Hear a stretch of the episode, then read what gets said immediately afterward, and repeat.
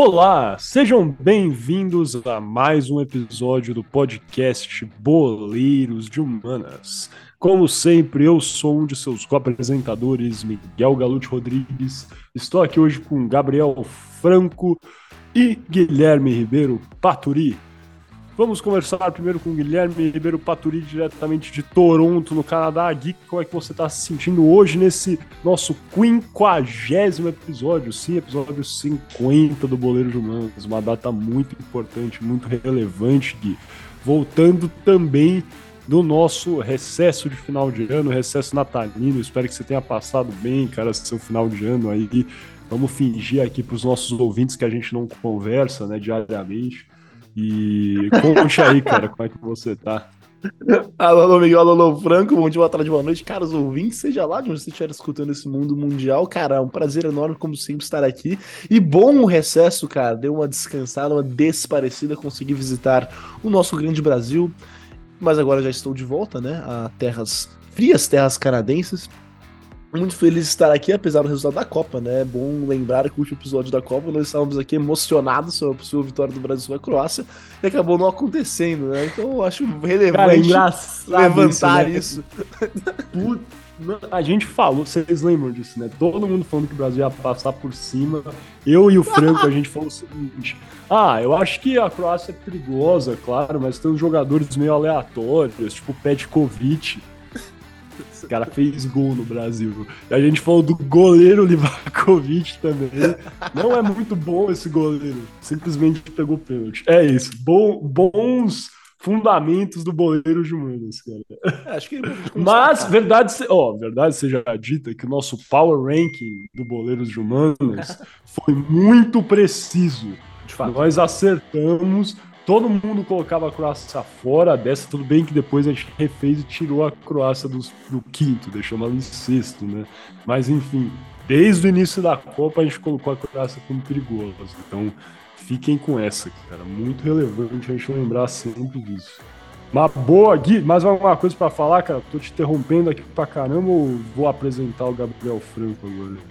Não, cara, estou outra vez muito feliz de estar aqui, né, para o 50 episódio, cara. Quem diria, terceiro ano calendário, não terceiro aniversário, mas o terceiro ano calendário do Euro de Humanos, começamos 2020. Então estamos aí fortes para mais um, cara. Muito feliz em começar é, cara, a nova temporada.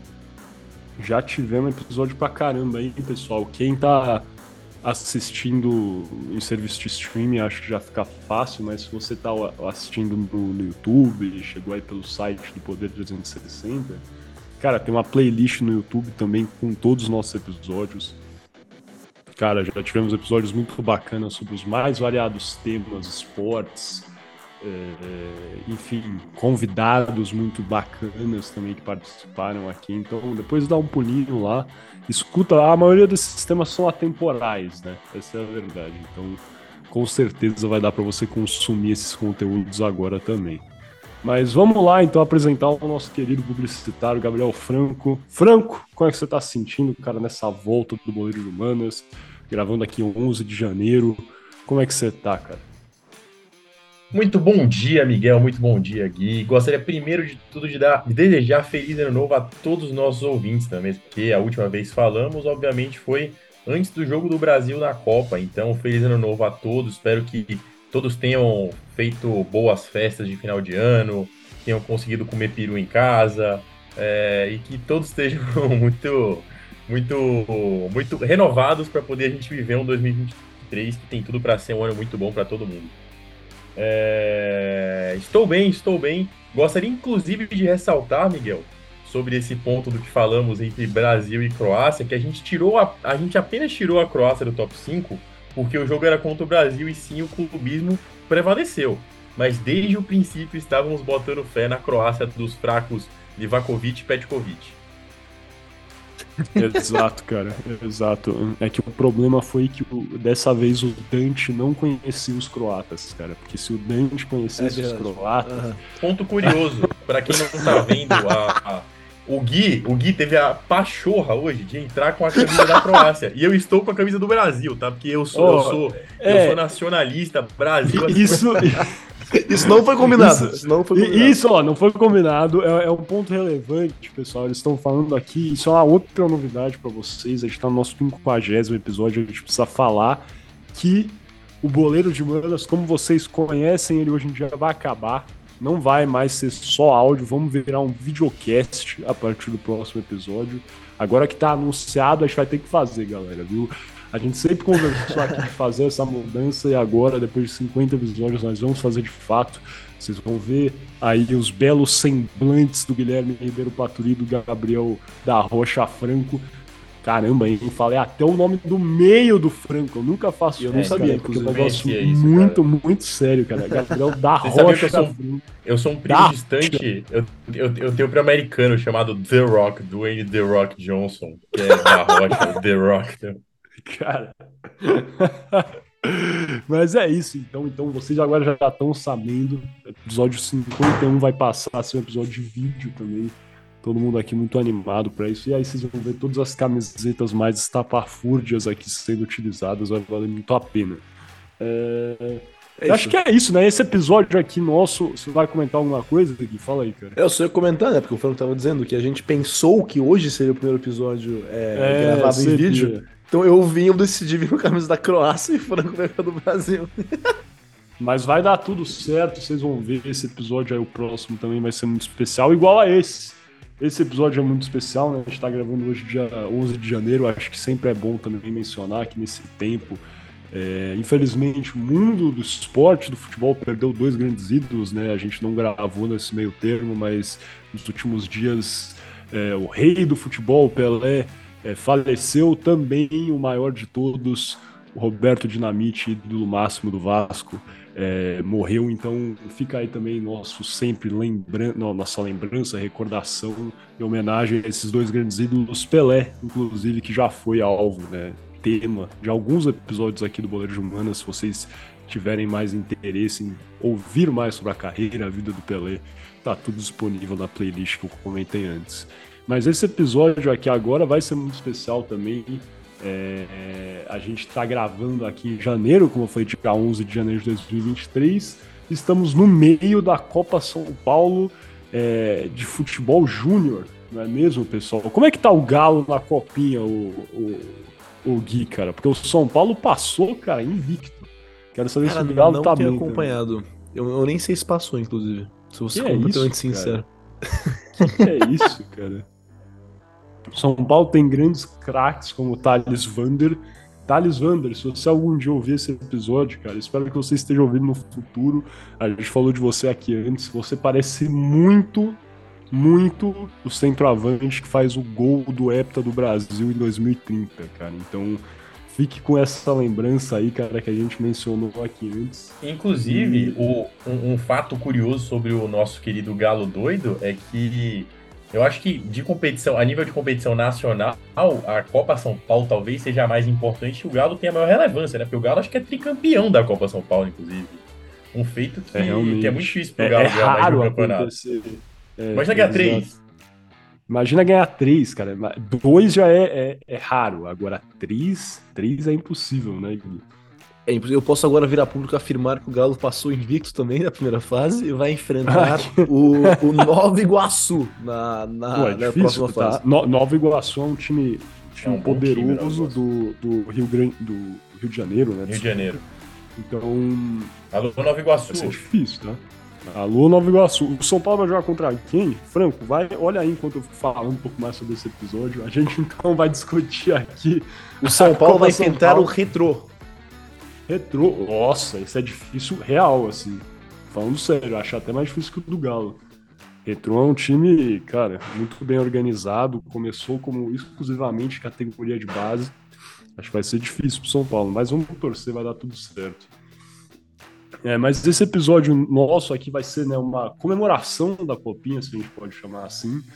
É, a gente vai conversar sobre as especificações desse campeonato, contar algumas curiosidades e também passar por um episódio muito interessante, que foi o cancelamento da Copinha em 1987 pelo então prefeito de São Paulo, Jânio Quadros, que também né, foi presidente do Brasil, como alguns devem saber.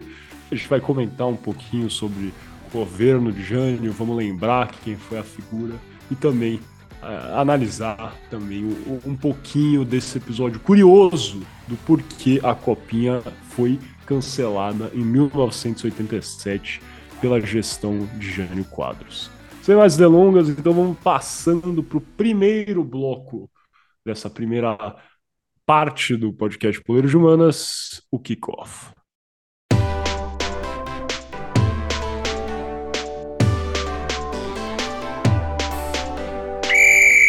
Muito bem, começando aqui nosso kickoff. Lembrando sempre que você está escutando o podcast Poderes de Humanas, um programa Podercast, a divisão de podcasts, jornal digital Poder 360. E como o Miguel falou aqui na nossa introdução, eu vou estar falando sobre o Jânio Quadros, que cancelou a copinha.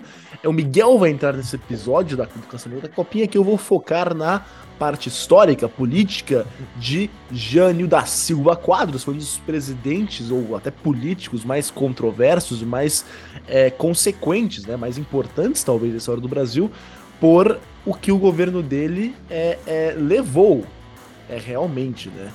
E, e, o Jânio foi um político que teve uma ascendência meteórica, né? Porque ele foi eleito pela primeira vez para a Câmara a Assembleia Legislativa do Estado de São Paulo em 1951, mas já em 1955, ou seja, só três anos depois, desculpa, quatro anos depois, ele já foi eleito governador de São Paulo, uma função que ele ficou até 1959, quando ele é, saiu para disputar a eleição da presidência da República. Mas antes de entrar nas eleições de 1960, eu acho importante, é, Miguel e Franco, a gente falar um pouquinho sobre o contexto que o Brasil estava na época, né? Porque o governo anterior do Jânio Quadros foi do Juscelino Kubitschek, o JK, que foi caracterizado por uma política nacional desenvolvimentista, que resultou, claro, num crescimento muito forte industrial do país. Mas esse desenvolvimentismo, desenvolvimentismo digamos assim, é, acabou mascarando graves problemas que afetavam a economia do país, como uma gravíssima e alta inflação, que era talvez o ponto primordial, e também sobre uma grande corrupção que aconteceu no governo, principalmente durante a construção da capital federal de Brasília. Isso também, claro, foi acoplado com outros problemas, como o grande crescimento da dívida externa brasileira.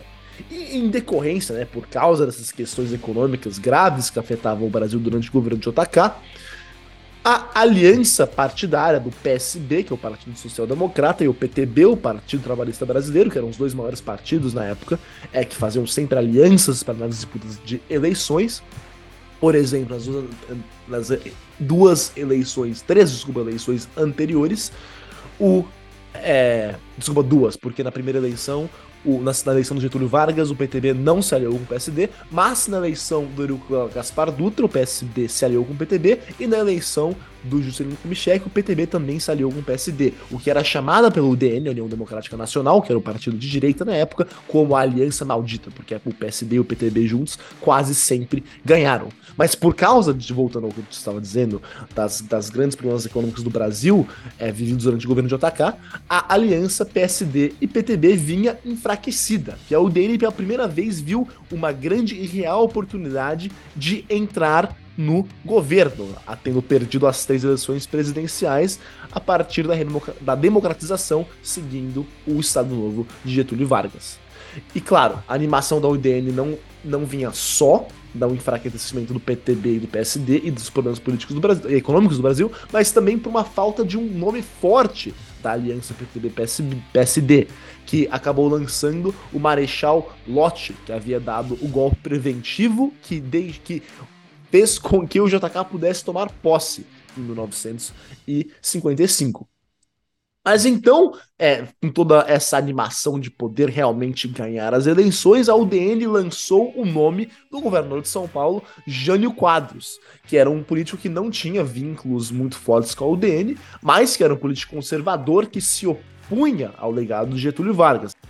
Lembrando que o JK tinha sido um político que era atrelado à imagem do Getúlio Vargas, sendo até chegando a dizer é, que Getúlio Vargas tinha sido uma espécie de pai para, para ele quando o, o ex-ditador é, se suicidou é, no Palácio do Catete. Então, Carlos Lacerda, claro, que era um, o manda-chuva, o principal cacique da UDN, resolveu no Jânio Quadros um grande nome e o lançou candidato, convencendo outras lideranças partidárias da UDN em aceitar o governador paulista como o candidato do da sigla para as eleições. Isso foi uma, uma, uma, decisão acertada para as eleições, porque o Jânio conseguiu atrair o voto tanto da classe média e da classe alta, que viam nele como uma esperança de combater a inflação e não só isso, viam em Jânio como uma espécie de maneira de moralizar a administração política do Brasil após da corrupção vista é, no governo JK.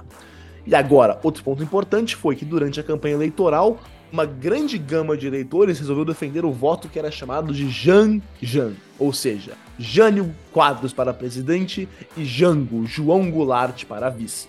E apesar do Jango ser do PTB e ser o vice-presidente da chapa do candidato do PSD, de novo, Marechal Lott, era possível na época votar em para era possível, era, na verdade, não era só possível, era obrigatório votar separadamente para presidente e vice-presidente. Então era muito possível você escolher o presidente de uma chapa e o vice-presidente da outra. Então por isso que o voto Jean-Jean foi possível. E isso acabou acontecendo, na verdade, porque nas eleições o resultado final foi Jânio Quadros venceu com 48% dos votos, seguido por Henrique Lott, o Marechal Lott, com 32% dos votos. Agora, para vice-presidente, o João Goulart acabou vencendo o, o companheiro de chapa de Jânio Quadros, tendo então uma chapa dividida. Foi Jânio Quadros presidente de uma chapa e João Goulart o vice-presidente de outra. E isso foi o que levou a vários problemas mais adiante.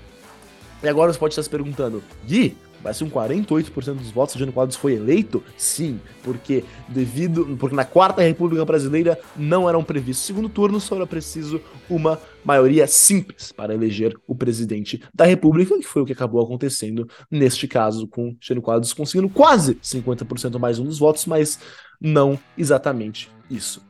Mas agora entrando no governo de Jânio Quadros, de fato, ele foi um dos governos mais turbulentos da história do Brasil, durando apenas seis meses e considerado largamente por historiadores como um governo confuso, tomando decisões equivocadas que contribuíram para lançar o Brasil em uma grande crise política. E, bem, tem várias coisas que poderiam ser ditas sobre o governo de Jânio Quadros, eu vou focar aqui rapidamente na economia, porque o grande foco de Jânio foi, claro, o combate à inflação. Mas para isso, ele iniciou um grande plano econômico de austeridade que previa a redução de gastos e, impôs algumas, e a imposição de algumas medidas bastante impopulares, como, por exemplo, a desvalorização da moeda nacional em relação ao dólar em 100%, e também a retirada de subsídios a produtos como o petróleo e o trigo. E essas políticas econômicas resultaram numa disparada muito forte dos valores de produtos importados, como combustíveis, passagens de ônibus e pães. E a medida foi, apesar da medida ser bem recebida por organizações internacionais, como o Fundo Monetário Internacional, o FMI, ou pelo Clube de Haia, que é uma organização de credores europeus e americanos, ela não foi, claro, bem recebida pela população. E o custo, custo político fez com que Jânio tivesse que traçar uma nova linha por, mais desenvolvimentista a partir de julho, apenas alguns meses dentro do seu governo. E politicamente o governo também foi desastroso, porque o presidente iniciou uma, uma, um processo de moralização de cargos administrativos e denunciou abertamente políticos do PSD e do PTB. E não só isso, Jânio não fazia nenhuma questão de manter uma boa relação com o partido que o apoiava, o DN. Então isso levou o Jânio a se isolar politicamente, passando a governar sem o apoio parlamentar. E até fez com que seu padrinho político, Carlos Lacerda, o manda-chuva da UDN, começasse a o atacar é, de forma seguida e violenta, fazendo deixando muito claro que o presidente da República não contava com apoio partidário no Congresso. Mas aqui o golpe final, digamos assim, sobre o governo Jânio Quadros foi a imposição de uma política externa chamada de independente. Porque Jânio Quadros começou a defender uma espécie de terceira via para as relações externas do Brasil e começou a, a, redefinir as relações com os Estados Unidos e a retomar contatos com a União Soviética, que não tinha é, contatos diretos com o Brasil desde 1947. E uma demonstração clara dessa política externa independente foi que Jânio Quadros condecorou o, um dos principais líderes da Revolução Cubana, Ernesto Che Guevara, quando ele mesmo esteve no Brasil, para enorme espanto de uma grande parte da sociedade brasileira que tinha exatamente o medo de que o Brasil virasse uma Cuba e caísse numa revolução comunista. E devido a esse governo extremamente conturbado, economicamente, politicamente, até nas relações externas, em agosto de 1961, a crise no governo Jânio chegou a o fim. Tendo, estando totalmente sitiado pelo Congresso, Jânio Quadros tomou uma atitude drástica e no dia 25 de agosto de 61 apresentou sua renúncia ao Congresso Nacional.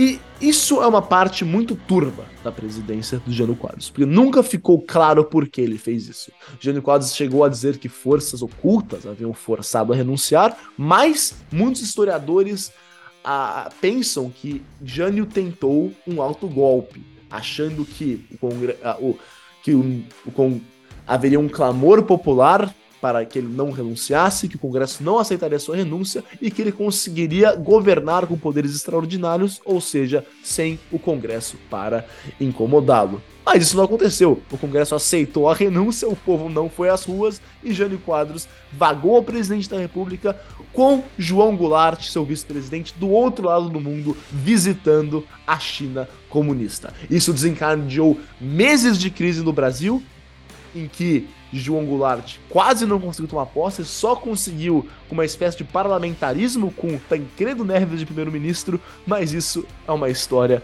para outro dia, porque aqui chega ao fim o conturbado governo de Jânio Quadros. Algo a declarar, Miguel, Gabriel Franco, sobre esses seis meses que deram muito o que falar na história brasileira? Cara, foi um período. É, é, você falou bem, né, cara? Acho que é período conturbado. O, o Jânio acho que é uma figura importante na nossa história política, com certeza. Depois, né, vamos entrar mais a fundo quanto a isso. Ele voltou, exerce mandato de, mandato de na prefeitura de São Paulo, então é uma pessoa meio onipresente, acho que na política é, paulista com certeza e brasileira também. É uma pessoa que eu acho que é necessário a gente conhecer. É, eu não sei, eu tenho uma leve impressão de que o, o, o governo do Jânio, em grandes partes, falt, é, tinha uma ausência é, de planejamento no geral. Não sei se você vai concordar é, comigo, Gui. Eu acho que ele tinha uma política clara que ele queria instaurar, mas por vezes é, ele se perdia um pouco, né? E, e, talvez por uma falta de assessores rodeando ele, como você bem falou, ele partiu é, para um, um, partido diferente para disputar as eleições, não tinha uma conexão com esse núcleo político, também tinha essa regra que, na minha opinião, é, enfim, que bom que não é mais o caso no Brasil, mas antigamente, né? Existia eleição para vice-presidente e também para presidente, ou seja, o Jânio efetivamente ficou com um vice-presidente que não tinha uma inclinação política semelhante à dele. O Jango, como a gente sabe, era, enfim, grande aliado do Getúlio Vargas, varguista no último grau. Então, eu acho que pode ter sido uma coletânea de coisas que fizeram com que o Jânio Quadros não conseguisse, talvez, não estou defendendo ou criticando necessariamente a política dele, mas acho que é, é uma coletânea de coisas que fizeram com que ele não conseguisse, é, de fato, aplicar com êxito é, o que ele gostaria. E, e, essa confusão também, isso sim é uma crítica, vai para questões além de política econômica, como por exemplo, é, até essa ideia de é,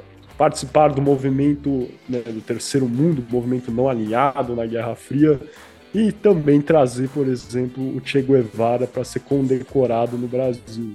Às vezes pode. Acho que o Jânio, na verdade, era uma pessoa que gostaria, gostava de contrariar, né? Uma pessoa que é, efetivamente é, é isso.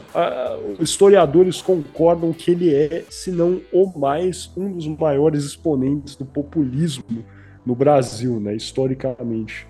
Então, a, acho que tem, tem muito disso também. Eu tô, tô fazendo aqui né, todo o sobrevoo é, do que foi esse crescimento do Jânio até de chegar à, à presidência do Brasil, mas é, é isso, efetivamente. Eu acho que ele, ele foi um político, um presidente que talvez não conseguiu é, implantar tudo que ele gostaria, muito por um problema é, do sistema confuso que imperava no Brasil à época, mas também por uma dificuldade dele e daqueles que estavam a seu redor, seus aliados, de, de ter um plano claro para que a visão deles fosse de fato aplicada. O que você acha, Gui? Eu acho que é uma boa análise, cara. Eu acho que só para contribuir, né, bem pouco aqui, que eu não sei a quem exatamente acreditar essa frase, mas o Jânio é muitas vezes chamada de DN de porre.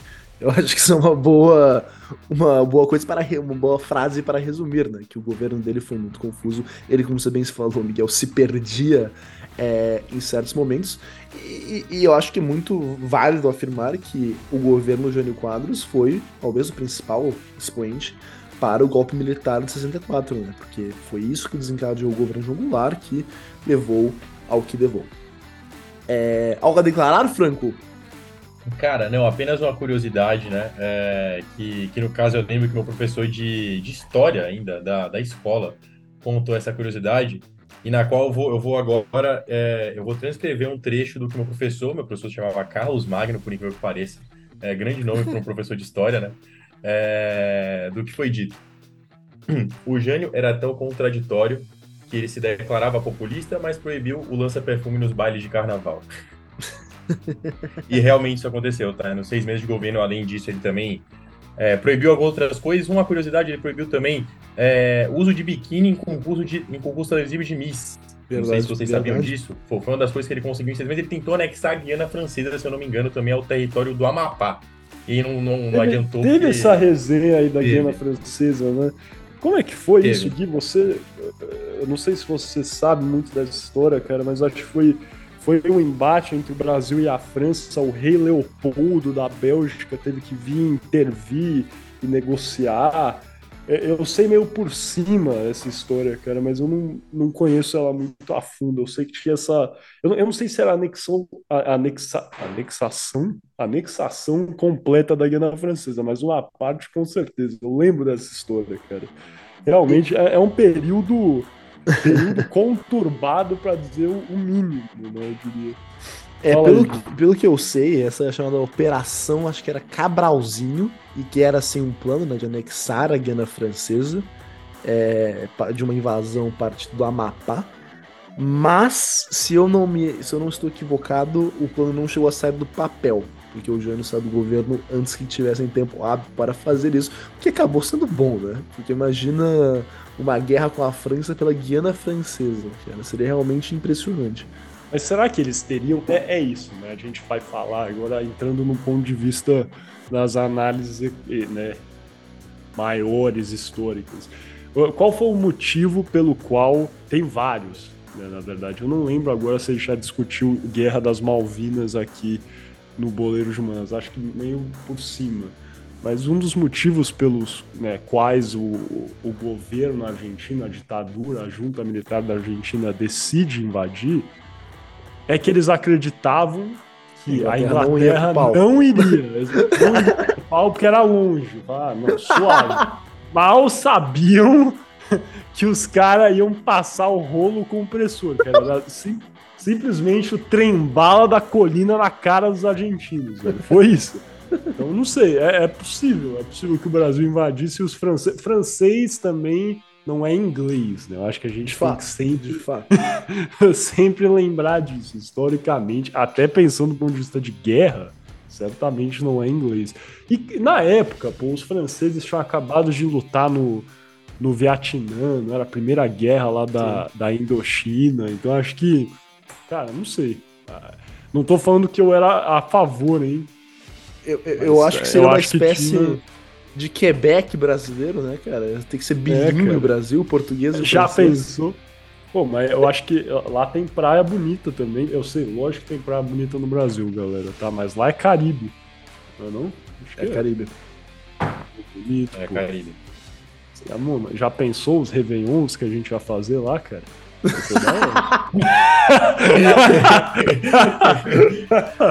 Ainda bem que não deu certo, né? Ainda bem que não deu certo. Cara, é, não, agora antes que a gente divague mais falando sobre a, uma possível Guiana, Guiana brasileira. Guiana brasileira. Fechamos ai, aqui ai. o a primeiro bloco. Fechamos o primeiro bloco nosso kickoff e seguimos para o segundo bloco, o nosso Toco e Meroi.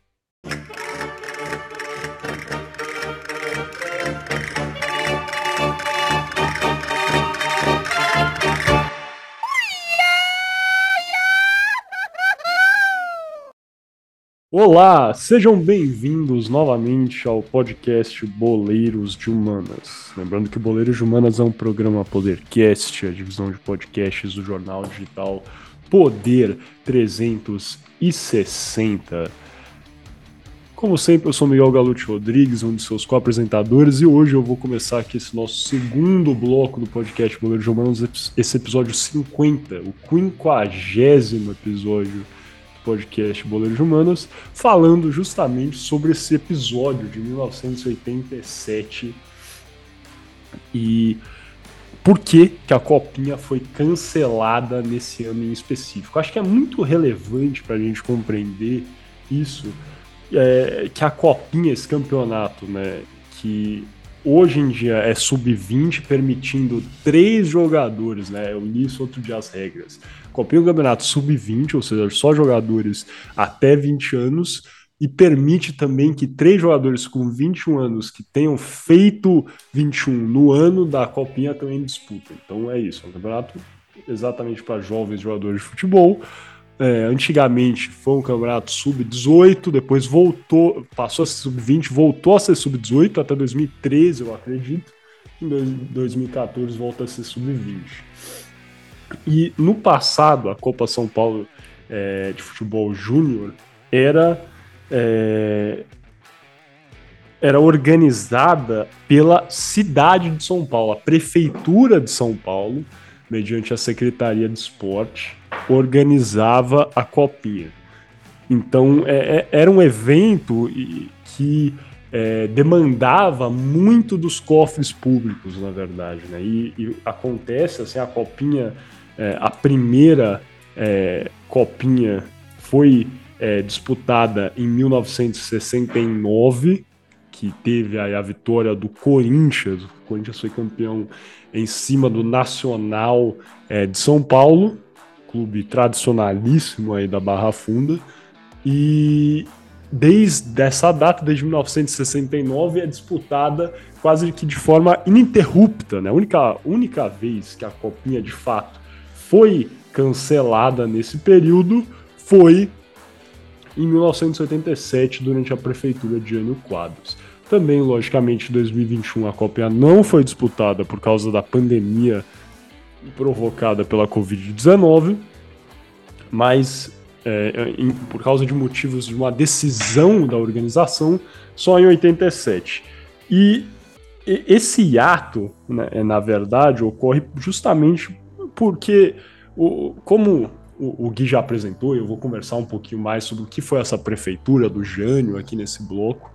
É, meses antes da Copinha, o Jânio Quadros decide né, fazer o, o, famoso cabinet reshuffle que eles têm no Reino Unido, ou mudar é, seus assessores. No caso aqui, ele fez a limpa na secretar nas suas secretarias da prefeitura inclui dentro dessa limpa a Secretaria dos Esportes. Ele faz essa limpa algumas vezes, demite, teve várias trocas aí na Secretaria de Esportes de São Paulo. Fica aí meio esse vácuo é, de poder e organização da Copinha deixada de lado. E com o passar do tempo, também a, acaba que a, a verba é separada normalmente para receber a Copinha é, foi exaurida. Então, em 87, Jânio Quadros decide que o governo da cidade de São Paulo não ia organizar a copinha justamente porque né, os, foram motivos financeiros, não tinham aí, não era atrativo para São Paulo organizar é, o campeonato. E com isso em mente, foi justamente em 1988, depois do cancelamento da Copinha 87, que o torneio passa a contar com um outro integrante na organização. A cidade de São Paulo ainda permanece como ente importante na Copinha, por exemplo.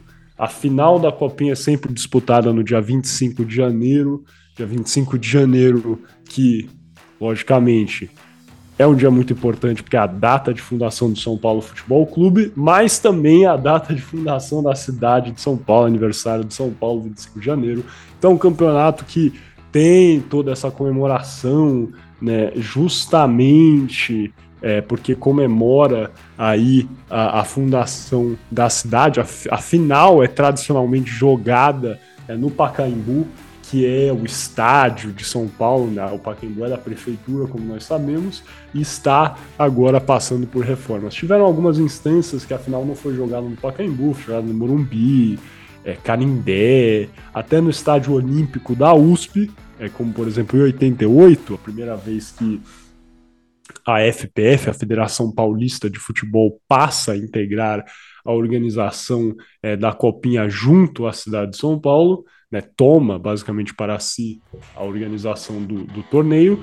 É, a final foi jogada no Estádio Olímpico da USP é, e mas é, é, tradicionalmente jogada aí no, no notório histórico é, Pacaembu. Agora, como sabemos, o Pacaembu está passando por um processo de reformas. Em 2022, a Copinha, a final da Copinha foi disputada no Allianz Parque, estádio é, do Palmeiras. Mas a partir de 1988, como eu falei, a FPF, Federação Paulista de Futebol, passa a organizar em conjunto a Copinha, a Prefeitura é, é, de São Paulo. E dessa forma a Copinha não deixou de ser é, jogada até o ano de 2021. Sempre contou com edições também, como sabemos, com a entrada da FPF. Tivemos a atração de novos patrocinadores, isso fomentou o campeonato, fez uma logicamente, o campeonato de juniores, mais juvenis, mas também é, fez é, com que o produto ficasse mais atrativo, cotas televisivas é, trouxessem também uma, um, atrativo maior para potenciais patrocinadores que viabilizariam aí o negócio desse campeonato que é tão querido, admirado e consumido por vários torcedores é, no Brasil que têm vontade e interesse em conhecerem os jovens jogadores promessas é, de seus times. E tendo isso em mente, eu acho que agora, né, entendendo do porquê, basicamente uma enfim, mudanças na, no controle da Secretaria de Esportes e também problemas financeiros.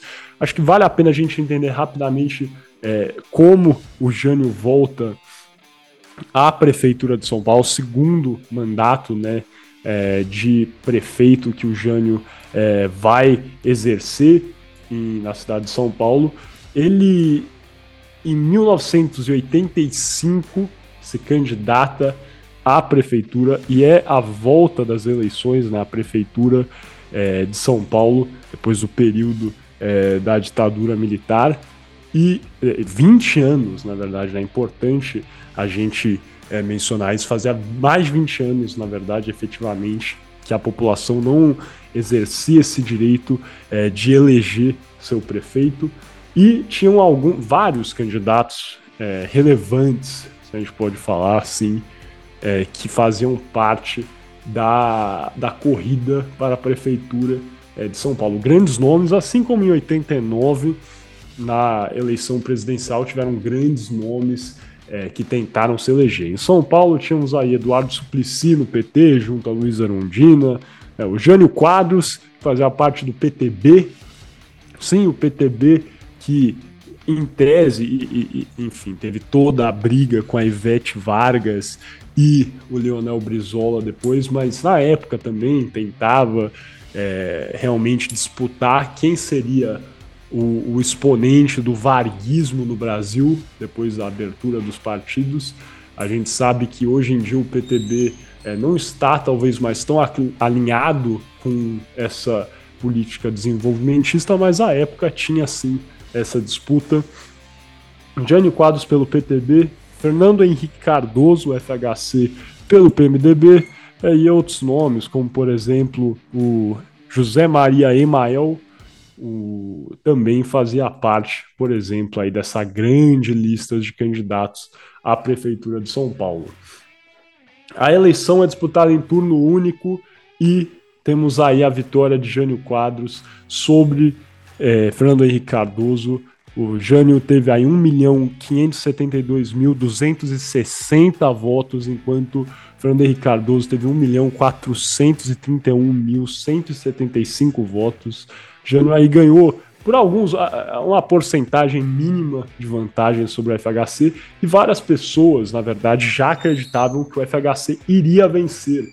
Né? Algumas pesquisas indicavam isso, o FHC era um senador, então tinha né, uma figura muito conhecida, jovem à época, tinha toda essa é, áurea, vamos dizer assim, que, que o FHC, FHC venceria o, a disputa pela Prefeitura de São Paulo. E por isso tem uma, um episódio muito famoso dessa disputa, no qual o FHC, um dia antes, às vésperas da eleição, dia, ele senta na cadeira do prefeito de São Paulo. Tem fotos que foram estampadas em jornais, revistas, com o FHC sentado na cadeira é, de prefeito da prefeitura, porque ele era o líder e muito provavelmente iria vencer. Aí temos as eleições, ele perde, o Jânio consegue vencer por um pouquinho, e quando o Jânio toma posse, o que, que ele faz? Ele vai na prefeitura, na cadeira, com uma lata de inseticida e dedetiza a cadeira, proferindo uma frase muito famosa que nádegas indevidas a usaram, comparando aí o FHC basicamente com uma barata que havia sentado em sua cadeira, ocupado seu local. Mas é, aí é, é, isso mesmo. Ele, ele, declara isso com um tubo de inseticida. Estou de, desinfetando a poltrona porque nádegas indevidas a usaram. E ele recebe, então, né, após vencer a eleição em 85, o cargo de prefeito é, de Mário Covas em 86. E, enfim, tem, vai tocando uma, uma prefeitura como podemos dizer, relativamente. Eh, não, não acho que não pode se dizer que ela foi tão conturbada quanto a sua, a, sua presidência, mas certamente teve alguns lances populistas é, que eram até habituais para o Jânio, é, como por exemplo é, ele já havia declarado, o Jânio na época já estava se aproximando, a, a saúde do Jânio estava bem debilitada, é, ele teria recebido até convites em 89 para ser candidato à presidência, mas não foi atrás porque ele estava realmente é, bastante doente. E para demonstrar isso, por exemplo, no seu gabinete de prefeito, ele foi, pendurou um par de chuteiras a demonstrar que essa era a última vez que ele seria é, né, exerceria um cargo político-administrativo, porque ele estava de fato pendurando as suas chuteiras e saindo aí é, da política. É, outros pontos relevantes aí, como foi bem lembrado pelo Franco, é, que ele já havia, por exemplo, pro, proibido o lança-perfume em baile de carnaval. Ele, quando é prefeito de São Paulo, proíbe o uso de sunga e biquíni fio dental é, no parque é, do Ibirapuera, à época, né, a prefeitura ficava no Ibirapuera. Hoje em dia, né, a gente sabe, a prefeitura fica no centro de São Paulo, mas à época a prefeitura ficava lá e aí proibiu o uso de sunga e biquíni no parque do Ibirapuera. Também é, ele obrigou, isso é um, um fato bastante relevante, é, que a escola de balé do Teatro Municipal, é, escola é, histórica, famosíssima de balé é, no Brasil e no mundo, é, que ele o, o, obrigou que, essas, que a direção da escola é, expulsasse alguns alunos que eram tidos como homossexuais, não eram declaradamente é, homossexuais, mas ele obrigou, é, isso é um fato aí que é relatado é, por alguns historiadores com bastante é, frequência. Ele, enfim, fez várias, é, inúmeras outras, é, como se diz em inglês, né, publicity stunts, se podem chamar assim, como por exemplo, é, aplicou multas de trânsito pessoalmente durante a sua é, empreitada na prefeitura. Ele proibiu, por exemplo, né, fechou, na verdade, é, cinemas, oito cinemas que iriam exibir o filme. A Última Tentação é, de Cristo, filme é, de drama produzido pelo Martin, é, dirigido e produzido pelo Martin Scorsese, que é logicamente baseado no romance de Nikos é, Kazantzakis, é difícil pronunciar esse nome, mas enfim, o, o, filme A Última Tentação de Cristo é um filme famosíssimo do Martin Scorsese, e ele proíbe esses cinemas de passarem esse filme porque ele considera esse filme desrespeitoso à fé cristã. E, enfim, a obra de fato só veio a estrear em São Paulo quando o Jânio saiu da prefeitura após o seu mandato começou a passar a última tentação de Cristo nos cinemas em São Paulo. E é, mas a, apesar de todos esses eventos são é, enfim interessantes históricos também tem outras coisas que a gente precisa declarar como por exemplo o Jânio investiu bastante é, na zeladoria da cidade, ele instalou o serviço de luz em cerca de 91% da área habitada da cidade. São Paulo aí passou a se tornar uma cidade muito mais iluminada, com Jânio na prefeitura, é, pavimentou aí cerca de 700 quilômetros de vias públicas, então foi aí realmente um momento de, de grande, grandes obras é, na, na cidade, até contrariando um pouco da austeridade que ele tinha aplicado é, durante o seu tempo na presidência. Ele inaugurou é, né, os túneis da Avenida Juscelino Kubitschek, quem é de São Paulo sabe é, do túnel que eu estou falando, um túnel importantíssimo, uma obra que serve de escoamento de, é, de trânsito, né, muito importante em São Paulo. É, o corredor Santo Amaro também foi inaugurado pelo Jânio e iniciou aí a reforma do Vale é, do Anhangabaú. E, enfim, inúmeras outras restaurações, como por exemplo, é, 12 bibliotecas públicas, restaurou o Teatro Municipal, te, três teatros é, públicos e também inaugurou o Teatro Cacilda Becker, que é o teatro, enfim, muito famoso da Lapa, na Vila Romana, para ser mais preciso. E, e, e, tiveram várias outras obras relevantes, tanto nessa área aí é, de infraestrutura, como também da cultura. Mas é, acho que coisas que são sempre lembrados são justamente esses fatores de zeladoria, como ações no setor de limpeza pública, é, saneamento básico, com canalização de, de alguns córregos. É, e, e, realmente eu acho que precisa ser afirmado que com o tempo, acho que é, é, essa segunda passagem do gênero, se a gente pode falar assim, é, contou com mais investimento é, público do que é, ele havia feito na sua primeira guinada na política. E, e, enfim, tivemos também, né, e, e como eu ia falando, inclusive acho que um exemplo disso são o, o, a ideia, né, os investimentos que ele havia feito na, na, criação do sistema de túneis em São Paulo. Quem conhece São Paulo sabe que tem muitos túneis, uh, inclusive né, o túnel Presidente Jânio Quadros é, é uma homenagem ao Jânio por ter é, feito essa, é, essa concorrência da obra, ter concebido parte desse sistema é, de túneis é, de São Paulo. E eu acho que, enfim, tem, temos também críticas que podemos é, fazer. Alguns historiadores colocam aí posturas autoritárias de Jânio, eu listei algumas até, por exemplo, aí na proibição é, do filme é, a, a, Última Tentação de Cristo, também a expulsão, né, esse fato relatado aí é, por historiadores da expulsão de alunos é, tidos como homossexuais da Escola de Balé do Teatro Municipal, mas também é, tem outras é, importantes críticas que podem ser feitas por alguns é, setores da sociedade, como, por exemplo, insatisfações é, do funcionalismo público. Acho que o período dele na, na prefeitura, de fato, foi muito marcado por isso. Tivemos muitas greves é, relatadas em São Paulo, manifestações, né, protestos em frente ao seu gabinete.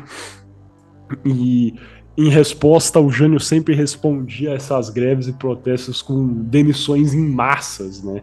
eram realmente é, era uma postura bastante inflexível quando é, confrontado, enfrentado com essas situações aí de insatisfação é, dos funcionários públicos. Também é, acho que um, um fator para fechar aqui agora, acho que um fator relevante é, que é importante lembrar do governo do Jânio é, foi a criação da Guarda Civil é, Metropolitana, a GCM. Várias pessoas aqui de São Paulo devem conhecer, né, já viram por aí o patrulhamento da GCM, que é basicamente né, força criada, é, essa instituição de segurança pública para reforçar o policiamento da cidade.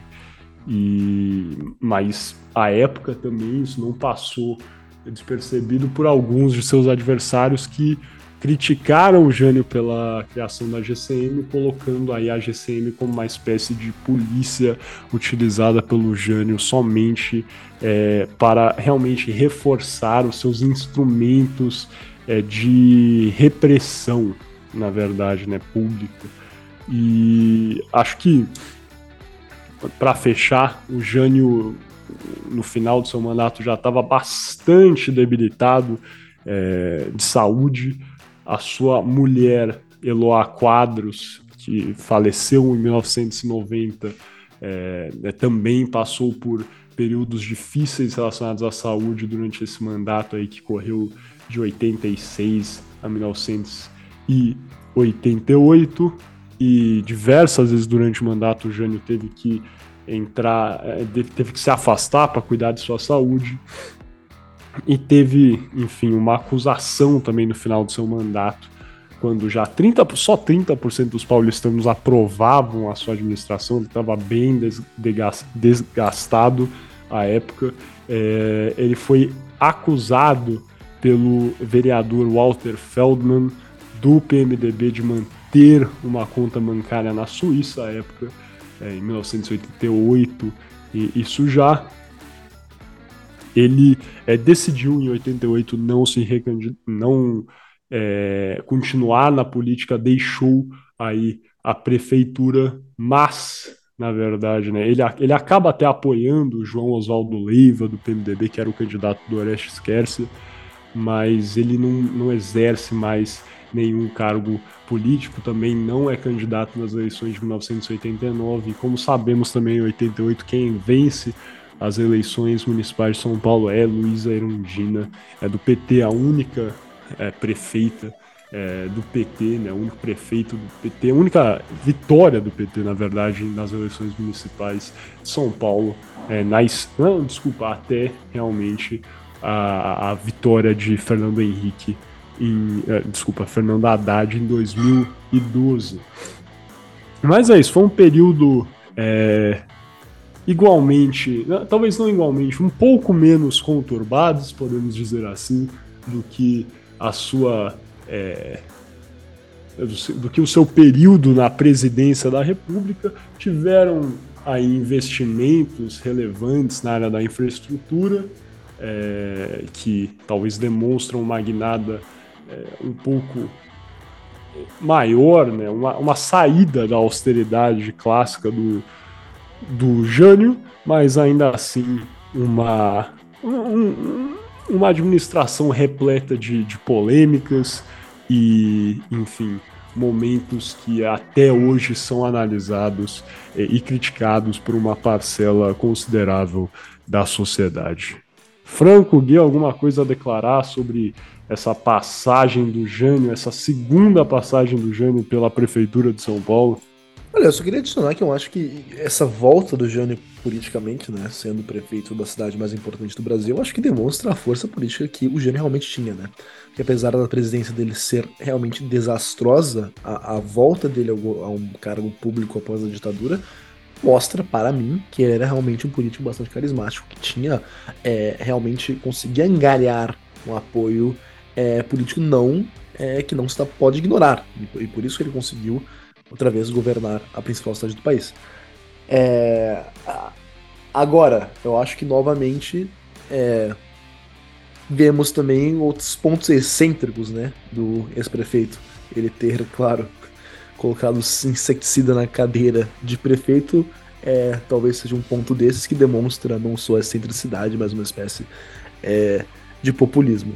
Mas bem, só para terminar, eu acho que isso também demonstra a importância que Jânio Quadros teve na política brasileira, principalmente paulista, né? Se você for olhar em, em política pública em si e não só nos efeitos é, de seu governo. Eu acho, inclusive, que o, o Jânio ele tem muito azar, porque antes dele é, a gente tem um prefeito que é considerado por muitos um grande prefeito de São Paulo, que o Miguel falou, que é o Mário Covas, né? Não à toa ele foi eleito depois o senador é, eu acho que, se, não, se eu não me engano, durante muito tempo ele, ele ficou com o título de político mais votado em eleição, que eu acho que ele teve quase 8 milhões de votos como senador de São Paulo. É, isso já era uma prova da aprovação da prefeitura dele, no que, que, que foi anterior à prefeitura do, do Jânio, no caso, né? É, depois ele, ele teve, lógico, os, os problemas dele dentro do partido, mas nada que, que impedisse que ele fizesse mandatos muito positivos dentro das vezes que ele esteve no poder, seja como prefeito ou como senador. Então, acho que essa sombra que se cria sobre o mandato posterior ao mandato do Mário Covas, que é o mandato do Jânio, ajuda muito para essa avaliação sobre como foi o governo dele ser tão negativa também, né? Porque, que nem o Miguel falou, acho que 30% de aceitação, aceitação muito baixa, muito baixa mesmo, para um, um cara que tinha tanto reconhecimento político que, que nem o Gui falou, ele foi um, um, um presidente muito mal visto, é, com, com escolhas até erradas, consideradas erradas, e depois ele consegue ser eleito prefeito da cidade mais importante do Brasil. Então, eu acho que ele tem sim sua relevância política, é, e, mas eu acho também que tem uma sombra aí do, do governo do Mário Covas que, que ajuda a piorar tanto a situação assim do Jânio. Perfeito. E aí é isso. Acho que só para fechar, né, eu tinha mencionado aí na acusação do Walter Feldman é, sobre né, as contas do Jânio na Suíça, né, a operação Castelos de Areia, que foi conduzida pela Polícia Federal aí já em 2009, se eu não me engano, foi quando ela foi deflagrada, a Operação Castelo de Areia também constatou que o Jânio tinha aí 20 milhões de reais depositados em uma conta na Suíça, uma, Suíça, uma conta secreta.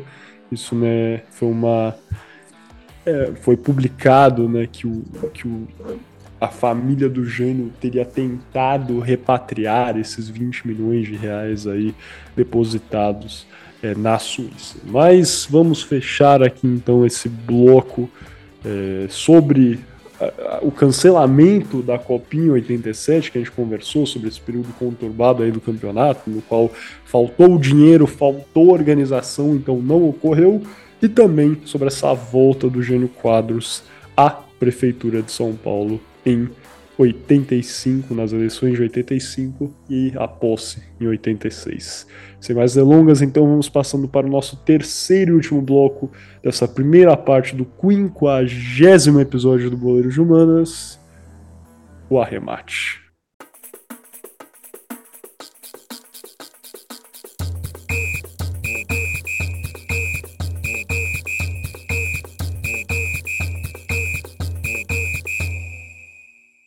Muito bom dia, caro ouvinte. Me chamo Gabriel Franco e sejam bem-vindos ao Arremate. Antes de tudo, gostaria apenas de lembrar que você está escutando é, o podcast Poder de Humanas, que é um podcast da divisão de, é, de podcast do jornal digital Poder 360.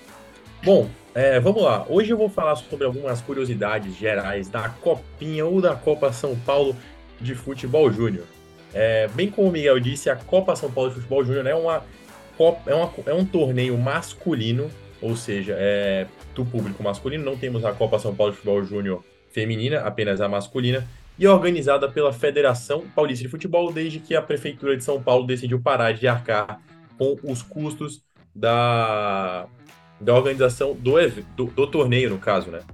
É, ela inclui clubes do Brasil e também clubes de fora do Brasil. Eu vou citar um pouquinho mais à frente, assim, vou dar um sobrevoo sobre quais são os clubes é, de fora do Brasil que já jogaram a Copinha, mas majoritariamente clubes de todo o Brasil. Todo ano a gente tem um clube novo, um clube que nunca jogou é, e que tem uma história engraçada, uma história curiosa, por exemplo. É muito comum você abrir, às vezes, os noticiários e você deparar com time viaja durante ano novo para disputar a Copa São Paulo de Futebol Júnior. Acontece bastante isso, porque vem time realmente de todo o Brasil, de todas as regiões do Brasil, de todas as, de quase todas as cidades, né? Porque são cerca de 128 times. Bom, então vamos começar pensando aqui, antes de começar propriamente falar sobre a Copa em si, nessa questão de organização financeira. Até hoje a Copa ainda é bancada pela Federação Paulista de Futebol, mas, entretudo, contanto, é, todavia, não temos uma premiação ao vencedor. O vencedor ele ganha apenas um, um título a mais no uniforme e ganha também o direito de erguer o troféu na competição, que normalmente é transmitida é, em, é transmitida para todo o Brasil pela Globo. É, é, mas vamos lá, como assim o cara não ganha dinheiro? É, a gente tem cota de patrocinadores, temos outras coisas que também influenciam muito no. Cara, os clubes poderiam ter algum dinheiro a mais. É, poderiam, mas o que, que a gente tem? A gente tem uma competição de 128 times separados em 32 grupos, disputando por diversas cidades é, do estado de São Paulo. Então o que, que a gente tem? A gente tem 32 grupos e cada um desses grupos você tem cerca de 6 jogos na primeira fase. Então só na primeira fase, se você fizer 32 vezes 3, dá 192. Você tem 192 jogos só na primeira fase. Aí você pega mais 16 da segunda, da primeira fase da segunda fase, é, aí você pega mais oito depois, mais quatro e mais um que é a final.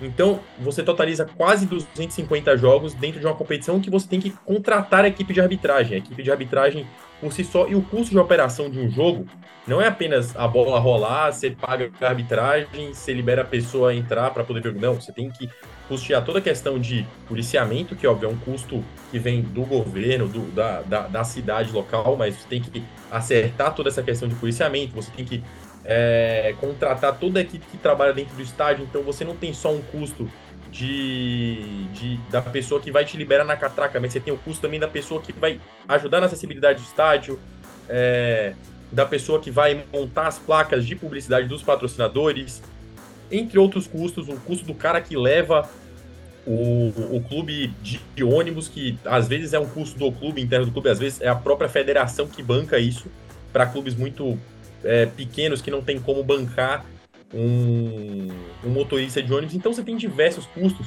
que acabam caindo nas costas da federação e fazem com que ela não consiga ainda pagar a premiação em dinheiro para o vencedor. Então o que, é que você tem? Você tem 128 clubes que disputam a chance de ganhar um troféu e de colocar é, no. e de poder colocar na história que, que, já, que você já conseguiu ganhar a Copa São Paulo de Futebol Júnior. Bom, mas é, quem acompanha futebol no geral sabe quão aleatória a copinha pode ser. É, a gente tem diversas formas de aleatoriedade entre a copinha, seja por nome de atleta, nome de time, comemoração esdrúxula, que naquela época, não sei se vocês lembram, eu acho que foi logo depois que o que teve a Copa, a Copa São Paulo do Neymar, é, logo depois que, que ele jogou, né? Ele jogou, não jogou os jogos como titular, ele tinha 16 anos, não tinha como. O Ganso, acho que era o principal jogador do time naquela época. Mas na Copa seguinte, se eu não me engano, era muito comum os jogadores fazerem a comemoração com o coraçãozinho para suas namoradas. E essa comemoração ela acabou viralizando é, e virou até tema de reportagem dentro dos noticiários esportivos é, no ano que eu acho, se eu não me engano, foi o ano de 2000, 2010, se eu não me engano. É, mas enfim, a Copinha ela vive e respira o que a gente considera o futebol raiz. É o futebol que, que, não, que, não, tem, que não tem a barreira que, que se existe, que se cria hoje. É, e é de lá que saem as grandes promessas do futebol brasileiro e mundial. É, a Acho gente que consegue... parte, só um comentário rápido. Lógico, à vontade. te interromper, cara. Acho que parte dessa aura de futebol raiz também se dá pelo motivo de que a copinha é disputada, né, antigamente era mais na cidade de São Paulo aqui, mas hoje em dia é disputada no estádio, no, desculpa, no estado inteiro, e tem as cidades sedes, várias vezes estádios um pouco menores, isso traz áurea de, de campeonato raiz, né? São Paulo passou primeiro a primeira fase da copinha inteira em Marília, no estádio lá do Marília. O Marília, que já foi um time, ainda é, na verdade, um time muito tradicional, histórico do futebol, é de lá que saiu craques como o goleiro Marcos, pentacampeão pela seleção brasileira. Mas hoje em dia não tá tão bem, né? O Marília tá aí na terceira divisão do Campeonato Paulista. E, e, mas ainda assim fica um estádio raiz acanhado, é, é, engraçado até porque tá tendo vários jogos, né? Você pensa, são quatro times todos jogando lá no mesmo estádio, dia sim, dia não.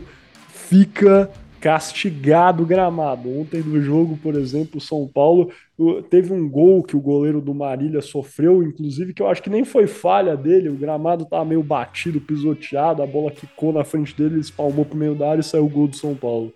Mas é isso. Acho que passa um pouco também dessa áurea de futebol raiz também por isso. É bacana ver quem mora lá em Marília vai assistir o jogo do São Paulo, quem mora na região também vai. Então é muito bacana essa parte também. Acho que passa um pouco da, da, da ideia do, do, futebol antigo mesmo. É raiz no, no sentido de clássico, cara, clássico da palavra naquela época que o futebol era jogado e que o futebol, o Campeonato Paulista era sim o mais importante do Brasil e era o único que valia a pena ganhar, cara. Era isso. Isso e, e, a copinha, eu acho que remete bem ao que esse futebol clássico era aí nos anos vai, 60, 50, que uh, nós não conhecemos, mas ouvimos falar bastante. Velho.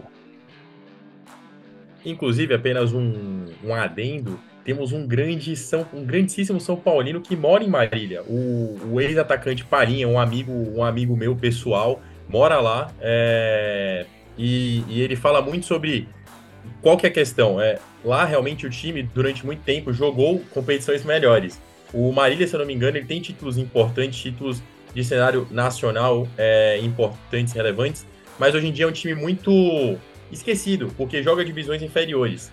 É, então o que acontece? Você consegue trazer de volta times do interior de São Paulo, que às vezes não tem tanta, tanto destaque assim, que são times que, que hoje em dia jogam divisões inferiores e de, e de pouco acesso e de pouca visibilidade pessoal. É, e é bom porque esses times de menor expressão que já foram grandes, como por exemplo São Caetano é outro exemplo, é, de um time de, de expressão que já chegou até a finalista de Libertadores, se eu não me engano, em 2004, foi finalista de Libertadores contra o Once Caldas e acabou perdendo a final nos pênaltis, no Pacaembu, inclusive. É, voltam a ter um destaque no cenário, ou seja, porque a, a competição é disputada no estádio do time, ou seja, porque o time acaba indo bem na copinha, entre outros assuntos. Bom, é, e justamente isso que eu tenho para falar, porque os times de menor expressão conseguem construir terreno para derrubar os gigantes e revelar boas safras de atleta que serão frutíferas às instituições que defendem. Bom, seja com o nigeriano Aziz, seja o Babassu é, do Paraupebas, o Palotelli do São Carlos, o Beckham do Paraibano, o Bala do Misto, ou o extrato, que não é o extrato, é, que não é o extrato de tomate do Volta Redonda, a Copinha sempre traz grandes destaques e grandes nomes para o mundo do futebol. Seja pela curiosidade é, do mesmo e ou pela própria habilidade dele. Quem não lembra do Valdívia, por exemplo, que brilhou pelo Rondonópolis, foi artilheiro da Copinha e foi contratado pelo Internacional para integrar o elenco em 2012. É, bom, e além desses grandes atletas, a Copinha proporciona sempre grandes jogos. Uma competição em janeiro, no interior, no interior paulista, sempre proporciona o yin yang dos climas, né? Eu acho que vai muito do que o Miguel falou, inclusive, do que aconteceu no jogo do São Paulo. Mas que a gente tem. A gente tem os jogos pela manhã com um sol escaldante, difícil até de você pisar no gramado, porque realmente o gramado é muito forte. Acho que até, inclusive, esse ano o estado de São Paulo está dando uma aliviada no, no clima, porque tem estado mais frio, mas normalmente é muito quente. É, e com um sol bem ardente mesmo, é que é muito difícil jogar bola. Quem já jogou bola sabe que é difícil jogar, jogar futebol com essa temperatura. E os jogos à noite, o que, que acontece? A sua, a sua maioria tem o gramado molhado, porque teve aquela chuva de final de tarde, que é a chuva de verão que a gente chama aqui em São Paulo, e efetivamente com a chuva torrencial, que a gente já viu em diversos jogos é, do, da Copinha. Bom, outro fato curioso é que ao todo a Copinha já teve mais de 12 placares com mais de 10 gols diferentes.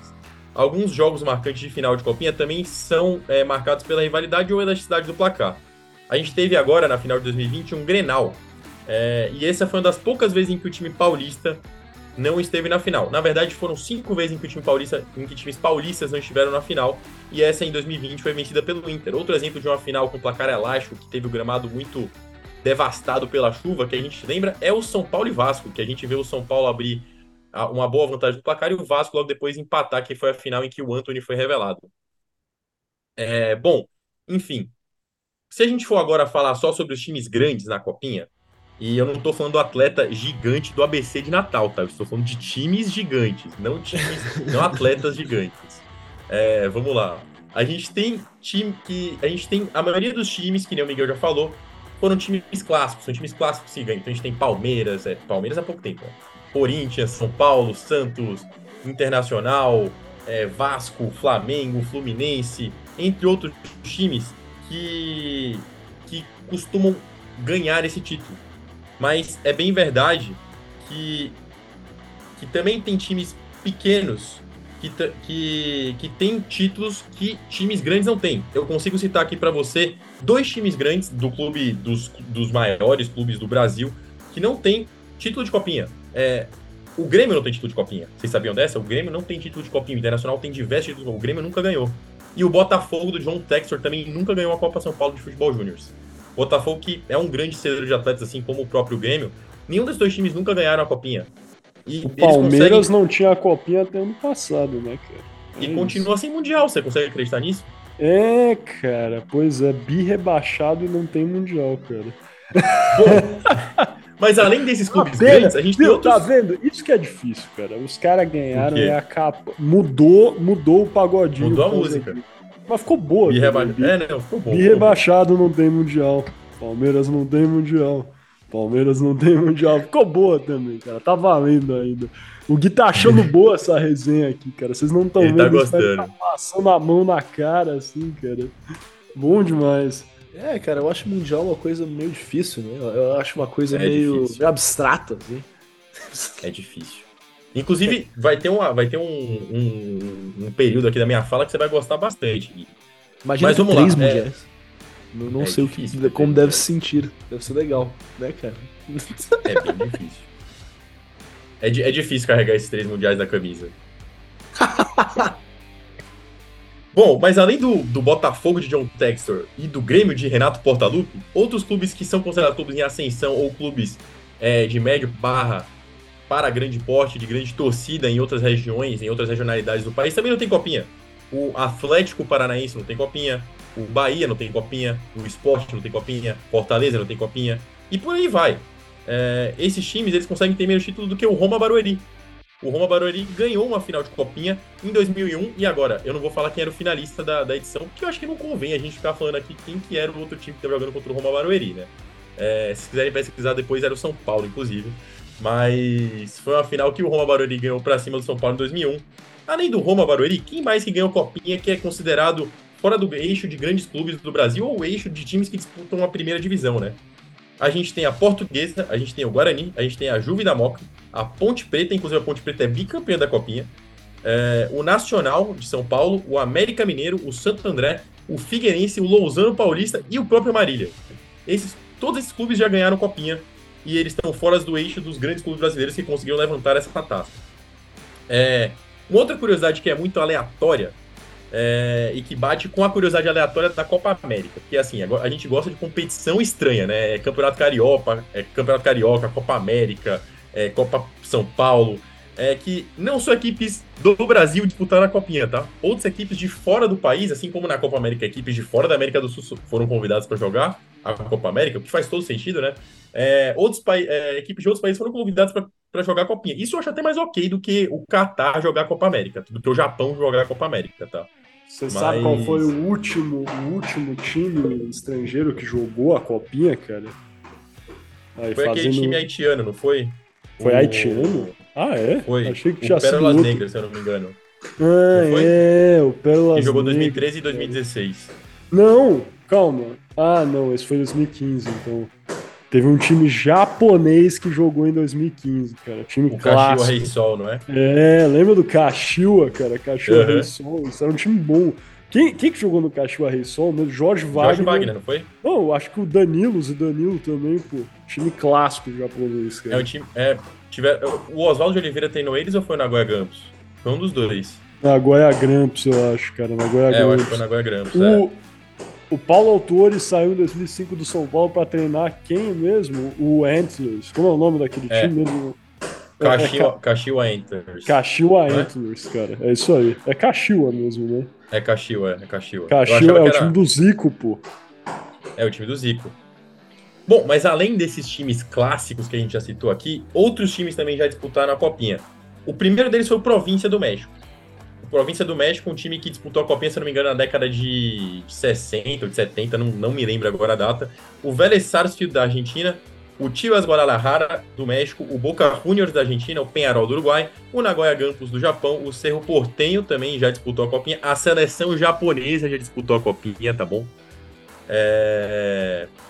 Quem mais que a gente tem que já disputou? O Kashiwa Rei Sol, que o Miguel já falou, o Pérolas Negras que eu falei, a seleção chinesa disputou a Copinha, o Al Hilal disputou a Copinha, um time japonês chamado Yom- Yomiuri Verde disputou a Copinha, inclusive quem disputou a Copinha?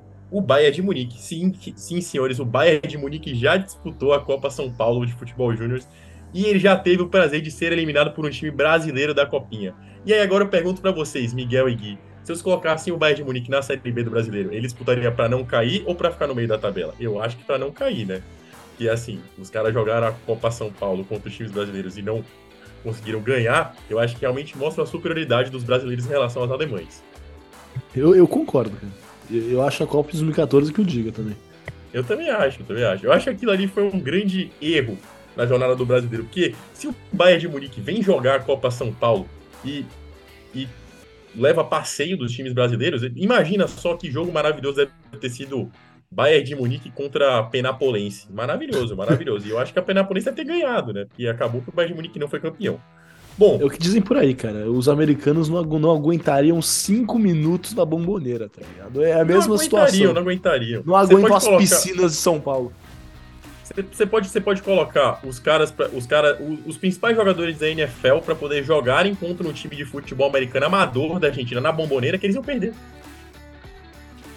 Eles, eles iam Eu perder. eles iam perder. É, é inevitável, é Eu, inevitável. eu acho que o Miguel não está gostando da nossa análise aqui. Ele tá É, quieto porque ele concorda, entendeu? Vocês estão parecendo o Carlos Alberto, cara. Tô achando bom isso aqui, cara. Vocês levaram uma, ca... É levaram uma, é, levaram uma caneta da Rascaeta também, cara. O que aconteceu aí? É, Mano, é engraçado essa história do Carlos Alberto, né? Vale a pena rapidamente esse adendo. Pra quem não sabe o que a gente tá falando, ó, o Carlos Alberto, cara, campeão da Champions pelo Porto, grande, enfim, jogador. Jogou em quase todos os times do Brasil, pra ser honesto, né? Corinthians, São Paulo, Vasco, Botafogo. É, é, é, não lembro. José Mourinho. É, exato, treinado pelo Mourinho.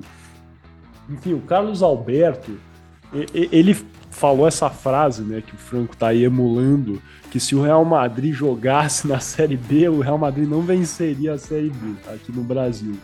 É, agora, no jogo de final do ano, o cara leva uma caneta, caneta do Arrascaeta, e fala que a caneta não completou, que o Arrascaeta não pode falar nada, porque ele ganhou uma Champions, exato, fazendo Champions, né? Gol, gol na Champions na final, que ele jogou na Europa, sabe o que? É estranho isso, né? Agora a Europa começou a ter uma, uma relevância pro Carlos Alberto. Antes parece que não tinha.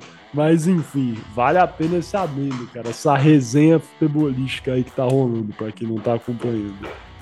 Muito bom. É, parece até o, o Instagram da Choquei, essa briga entre Carlos Alberto e Arrascaeta.